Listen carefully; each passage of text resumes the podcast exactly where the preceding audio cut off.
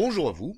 L'astuce de ce dimanche sera pour surfer en mode incognito, ce qui vous permettra de contrecarrer certains profiteurs. Je m'explique. Comme vous l'avez certainement lu ou entendu ces derniers temps, l'IP tracking est en plein essor. L'IP tracking, c'est comme par exemple sur certains sites de voyage qui, lorsqu'avant de vous décider, vous cherchez d'autres offres sur la toile après avoir passé sur leur site, que ceux-ci augmentent leurs tarifs une fois que vous revenez sur leur site. Ceci afin de vous pousser à acheter au plus vite chez eux. C'est par le biais de votre historique et surtout des cookies qu'ils savent que non seulement vous êtes déjà venu voir cette offre, mais aussi que vous êtes allé voir ailleurs. Voilà pourquoi il est parfois conseillé de naviguer en mode incognito mais également que ce soit dans un cybercafé ou tout autre appareil qui n'est pas le vôtre, afin d'éviter de laisser toute trace de vos données perso et de votre parcours sur la toile pour le ou les utilisateurs suivants. Ce mode de navigation privée existe pour chaque navigateur récent, encore faut-il savoir comment l'activer. Alors pour surfer incognito avec les navigateurs les plus populaires, voici comment faire. Nous allons donc commencer avec le navigateur de la firme à la pomme, à savoir Safari. Donc, une fois le navigateur Safari ouvert, allez dérouler le menu Édition si vous êtes sur PC. Ou pour mes amis qui sont sur Mac, cliquez sur l'onglet Safari et cliquez sur le lien Navigation privée. Surgit alors une boîte de dialogue qui vous demande souhaitez-vous activer la navigation privée?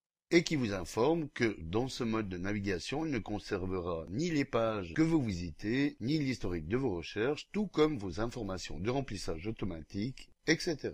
Alors validez en cliquant sur OK. Et comme on le voit, une étiquette à droite de la barre d'adresse vous signale que vous naviguez en mode privé mode qui, comme nous allons voir, sera automatiquement désactivé à la fermeture de Safari et qu'il faudra donc réactiver à chaque réouverture du navigateur lorsque vous désirez naviguer en mode privé.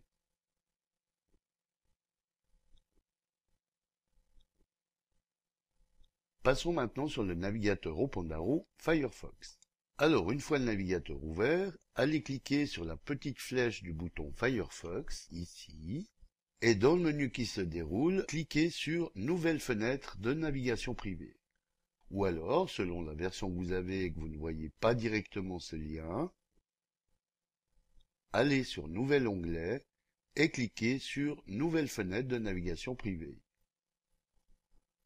Comme on le voit, une nouvelle fenêtre et page s'ouvre avec l'icône d'un masque vénitien et le message qui vous confirme que vous entrez en mode navigation privée et qui ne conservera aucun historique de recherche, de téléchargement, formulaire, cookies, fichiers temporaires Internet, etc.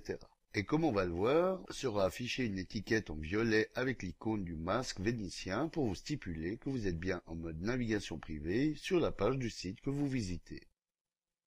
Il est également nécessaire de répéter l'opération que nous venons de réaliser pour surfer en mode incognito lors de la prochaine rouverture du navigateur au Pandaro, vu que le mode privé se désactive automatiquement à la fermeture du navigateur.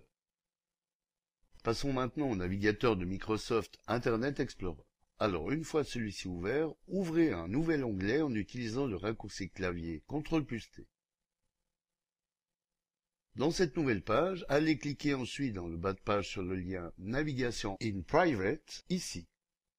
Comme on le voit, une nouvelle fenêtre et page s'ouvre pour vous confirmer In Private est bien activé. Message qui vous relate que ce mode de navigation empêche Internet Explorer d'enregistrer des données relatives à votre session de navigation comme les cookies, fichiers Internet temporaires, historiques et toute autre donnée. Ouvrons donc une page totalement au hasard eh bien, comme nous pouvons le voir, la navigation en mode privé sera alors toujours indiquée avec l'étiquette In Private à gauche de la barre d'adresse du site et de la page que vous visitez.